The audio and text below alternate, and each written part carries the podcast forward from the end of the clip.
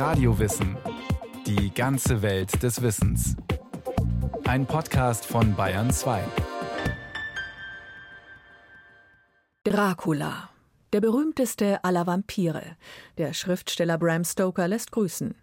Das Vorbild für die Romanfigur, der echte Dracula, hat im 15. Jahrhundert in der Walachei gelebt, im heutigen Südrumänien. Und schon damals war der echte Dracula eine Art Medienstar, bekannt als der Pfähler und Kämpfer gegen die Türken.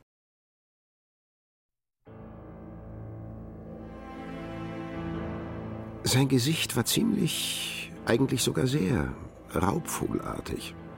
Ein schmaler, scharf gebogener Nasenrücken und auffallende gebogene Nüstern. Die Stirn war hoch und gewölbt, das Haar an den Schläfen dünn, im Übrigen aber voll. Die Augenbrauen waren dicht und wuchsen über der Nase zusammen. Sie waren sehr buschig und in merkwürdiger Weise gekräuselt.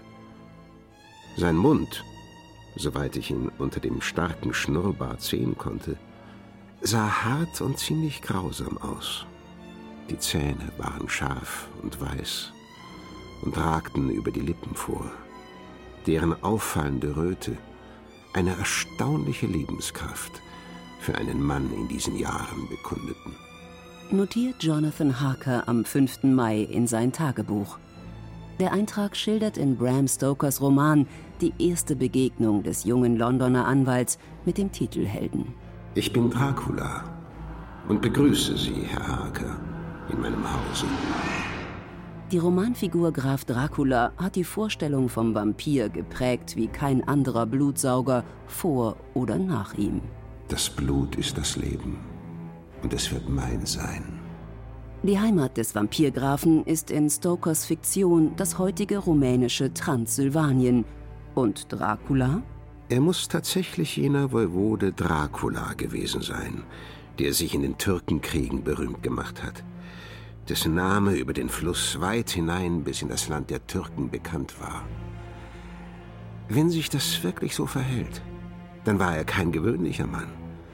Denn damals und noch Jahrhunderte später wurde er als der klügste und geschickteste, aber auch als der tapferste der Söhne des Landes jenseits der Wälder gerühmt.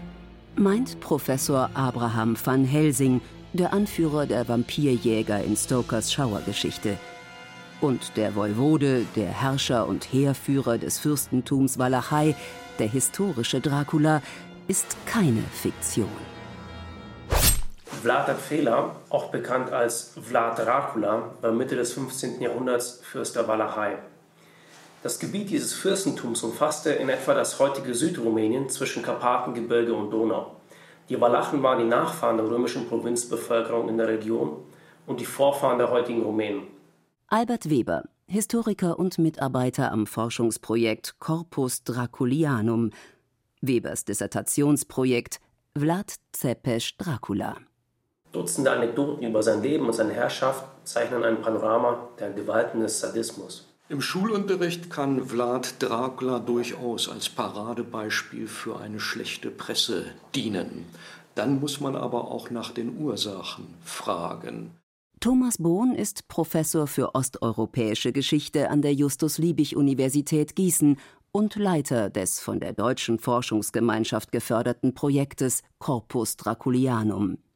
Die Quellenpublikation will sämtliche Quellen zwischen 1448 und 1650 erfassen, die sich auf den walachischen Fürsten beziehen. Briefe, Urkunden und Berichte, die in 17 europäischen und orientalischen Sprachen abgefasst sind.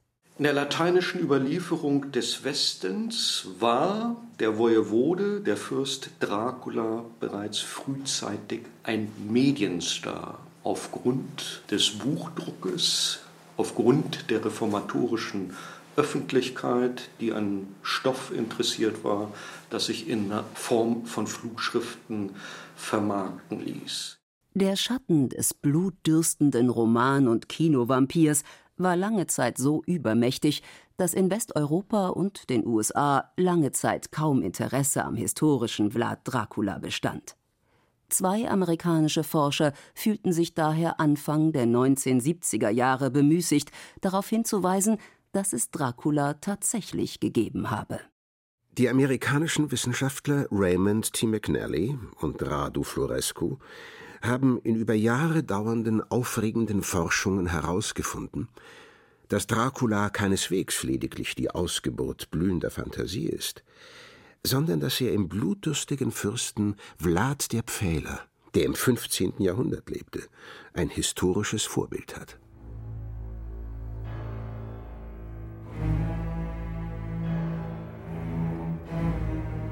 Spätestens mit Francis Ford Coppolas Film Ram Stokers Dracula aus dem Jahr 1992 wurde der reale Dracula auch schon wieder dem Mythos vom Vampirgrafen einverleibt. Coppolas Adaption von Stokers Roman verwebt in einem Prolog virtuos die Geschichte des historischen Vlad mit der des Vampirs. Vlad der Pfähler ist somit breitenwirksam selbst zu einem Teil der Popkultur geworden. Und nun werden zwei Mythen geschrieben. Die eine, angehängt an Bram Stoker, orientiert sich am Vampirgrafen, die andere, der rumänische Nationalheld, interessiert sich nur für Vlad Zepes, den Fehler. Erst in allerjüngster Zeit fließen diese beiden Traditionslinien auch in Rumänien zusammen.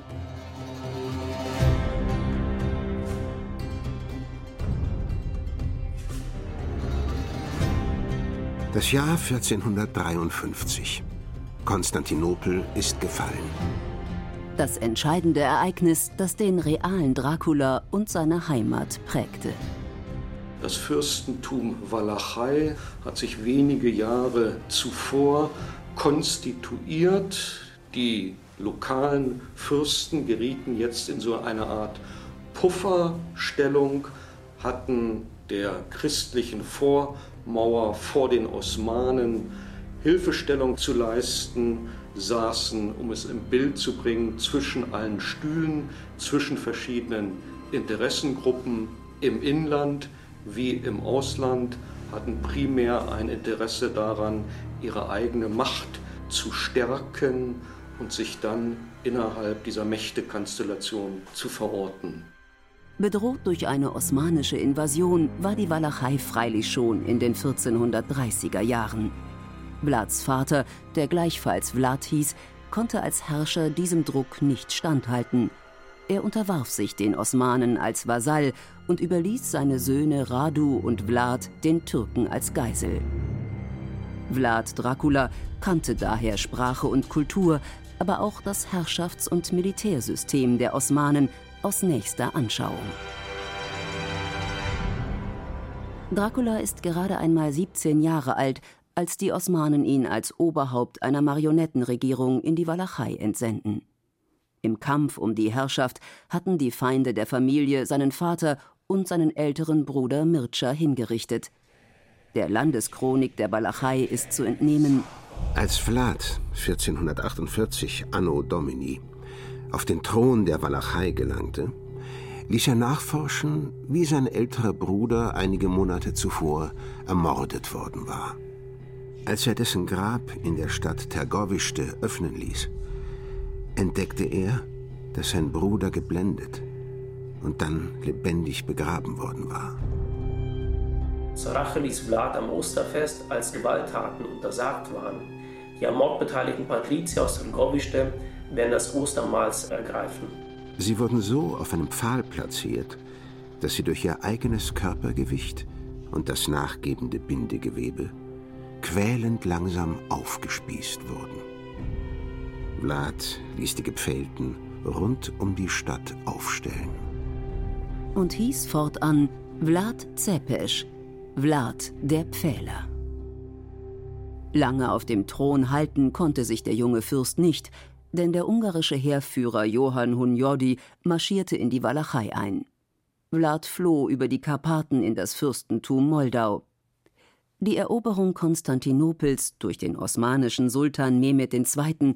rückte die Walachei schließlich in den Fokus der katholischen Kreuzzugsbewegung.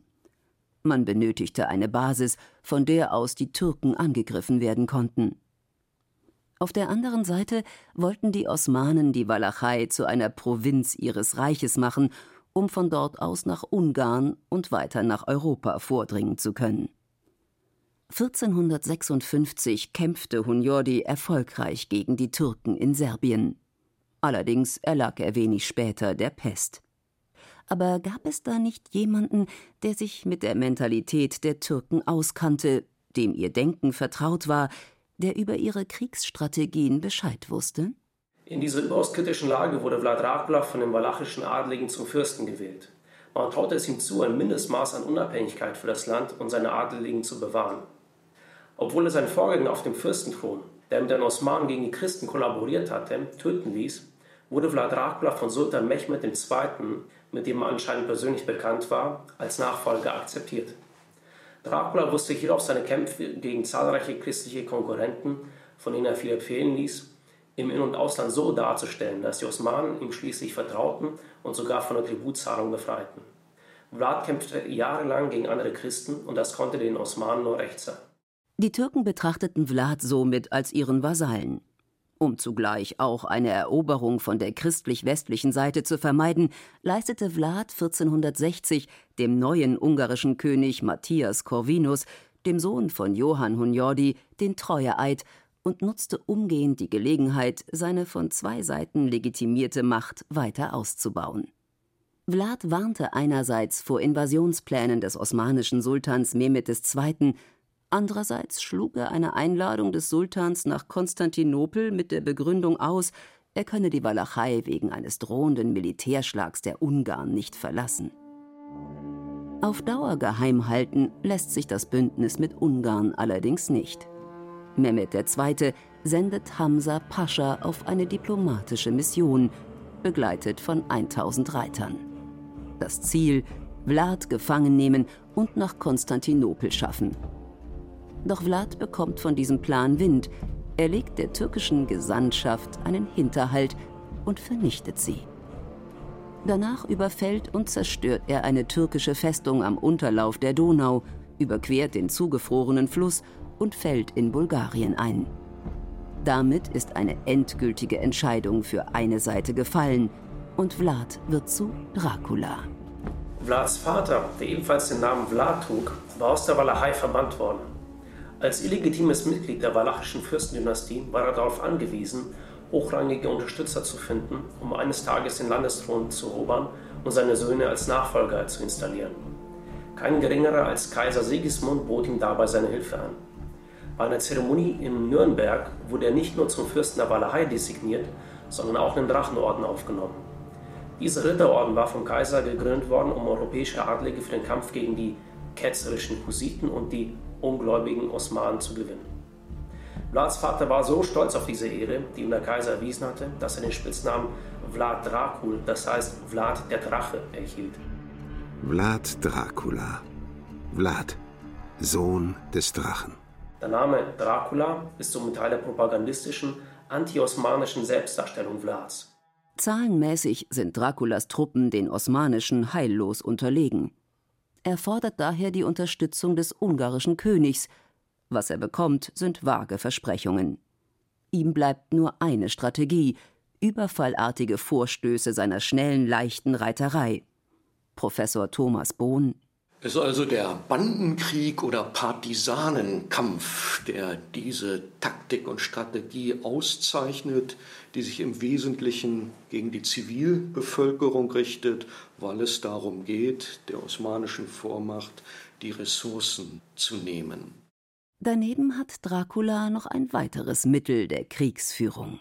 Seine eigentliche Wirkung kam aber dadurch zum Ausdruck, dass er so erfolgreich eine Politik der Abschreckung betrieb.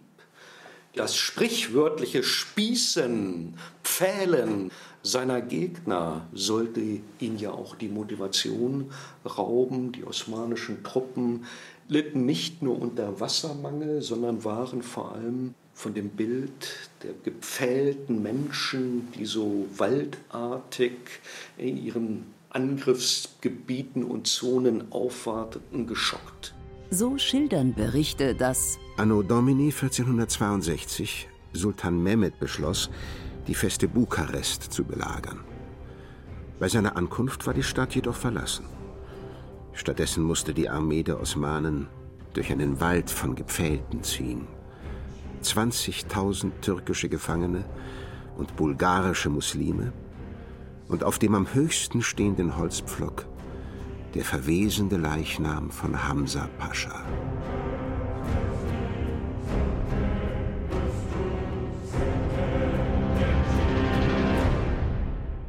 Ein in der Tat abschreckendes Bild. Zumindest was die Anzahl der Opfer angeht, aber zweifellos eine ungeheure Übertreibung. In militärischer Hinsicht legendär geworden ist vor allem Draculas nächtlicher Angriff auf das Lager des Sultans, als die Osmanen Richtung Herrschersitz marschieren. Nikolaus Machinensis, Bischof von Modrusch und päpstlicher Gesandter am ungarischen Königshof, schildert der Sultan belagerte Vlad am Fuße eines Hügels, der den Walachen aufgrund ihrer Position auf dem Hügel zum Vorteil gereichte. Als Zeppisch erkannte, dass er entweder an Hunger verenden oder in die Hände eines grausamen Feindes fallen würde, und dass beide Umstände für einen Krieger unwürdig waren, rief er seine Männer zusammen und erklärte ihnen die Situation und konnte diese so leicht dazu bewegen, das feindliche Lager anzugreifen. Zeppisch richtete ein unglaubliches Massaker an, ohne dabei viele seiner Männer in dieser bedeutenden Begegnung zu verlieren. Jedoch wurden viele verwundet. Er verließ das feindliche Lager vor Tagesanbruch und kehrte auf den Hügel zurück, von dem er gekommen war. Niemand wagte es, ihn zu verfolgen, da er einen solchen Aufruhr und Terror verbreitet hatte. Am folgenden Tag beginnen die Türken mit ihrem Rückzug. Wäre Mehmed II. bei diesem Angriff getötet worden, hätte die Geschichte Südosteuropas vielleicht einen anderen Lauf genommen. Dracula hatte sich zwar gegen die osmanische Übermacht behauptet, die Walachei jedoch war verwüstet. Die Rache des Sultans war nur eine Frage der Zeit. Vlads Bruder Radu, der mit den Osmanen kollaborierte, nutzte die Gunst der Stunde und überzeugte die walachischen Adligen von den Vorteilen einer Unterwerfung und Tributzahlungen an Mehmed II. Dracula floh zum ungarischen König Matthias Corvinus, der Vlad umgehend gefangen setzte. Offizielle Begründung Vlad Dracula hat Sultan Mehmed II. in einem Brief um Vergebung gebeten und eine Allianz gegen Ungarn angeboten. Zwölf Jahre bleibt Vlad Gefangener auf der Festung Visegrad. Viele meinen, Corvinus Anklage sei lediglich ein Vorwand gewesen, sich eines lästigen Konkurrenten zu entledigen. Wer außer Dracula kann Corvinus den Ruhm streitig machen, der bedeutendste Kämpfer gegen die Türken zu sein? Doch Corvinus braucht Dracula. Er lässt ihn frei, nachdem er vom orthodoxen christlichen Glauben zum Katholizismus konvertiert, verheiratet ihn mit einer seiner Cousinen und macht ihn zum Befehlshaber einer ungarischen Armee, die die Türken in Bosnien angreift. 8000 Muslime soll Dracula in diesem Feldzug pfählen haben lassen. Bei Srebrenica soll er Gefangene eigenhändig zerhackt haben und angeblich lässt er auch alle christlichen Gefangenen aus der osmanischen Burg Sabac, die er dort bei den Osmanen fand, als Verräter pfählen. Angesichts dieser Verbindung von militärischen Heldentaten mit Massakern die im ohnehin sehr grausamen Spätmittelalter für Aufsehen sorgten, ist es wenig verwunderlich, dass Dracula bei den Zeitgenossen zu einer berüchtigten, halblegendären Gestalt avanciert. Zugleich erklärt die Verbindung von Draculas Heldentaten mit unerhörter Grausamkeit auch die schlechte Presse. Als furchtbarster Feind der Türken von osmanischer Seite in seiner Heimat hatte Dracula wiederum zwischen 1456 und 1462 mit jedem seiner Nachbarn Krieg geführt. Und die Ungarn neideten ihm, dass Dracula als einziger Papst Pius Aufruf zum Kreuzzug gegen die Türken gefolgt war, und das auch noch recht erfolgreich. So wurde Dracula in einem wahren Flugschriften-Shitstorm bald zum beispiellosen Tyrannen stilisiert. Dass Dracula aus Gründen der Abschreckung selbst Wert darauf legte, als grausam zu gelten, tat sein Übriges. Ungeachtet dessen fiel sein Feldzug über die Donau gegen die Osmanen just mit dem Kreuzzugsaufruf Papst Pius zusammen. Es gibt also genug Grund, ihn in der Rückschau quasi als Kreuzritter oder Nationalheld zu küren und daneben, was die rumänische Historiografie gern betreibt, auch als einen Herrscher herauszustellen, der imstande ist, für Ordnung zu sorgen. Das sind die beiden zentralen Mythen, die dafür verantwortlich sind, dass er in der Tat in Rumänien durchaus als Nationalheld gehandelt wird. Die militärischen Erfolge an der Seite Ungarns heben Vlad Dracula 1476 zum dritten Mal auf den Thron der Walachei. Nicht für lange.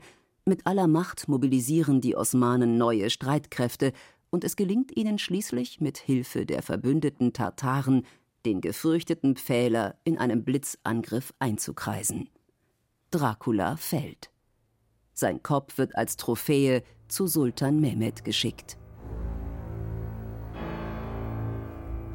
Bram Stoker verband in seinem Roman den jahrhundertealten Volksglauben von Untoten und Wiedergängern, der in den ländlichen Gebieten Transsilvaniens weit verbreitet war, mit dem historischen Vlad Zepes.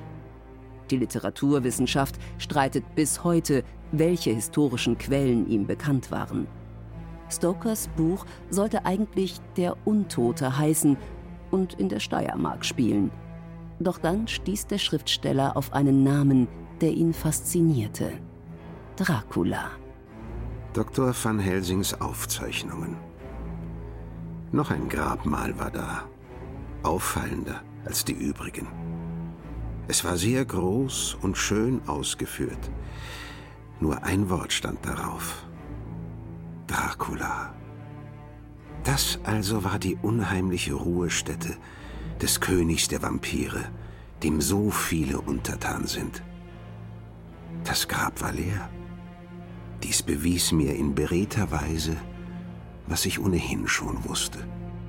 Das Grab des historischen Dracula wurde in Snagov, etwa 40 Kilometer nördlich von Bukarest, vermutet. Eine schmucklose weiße Steinplatte direkt vor dem Altarraum. 1931 wurde dieses Grab geöffnet. Es war leer.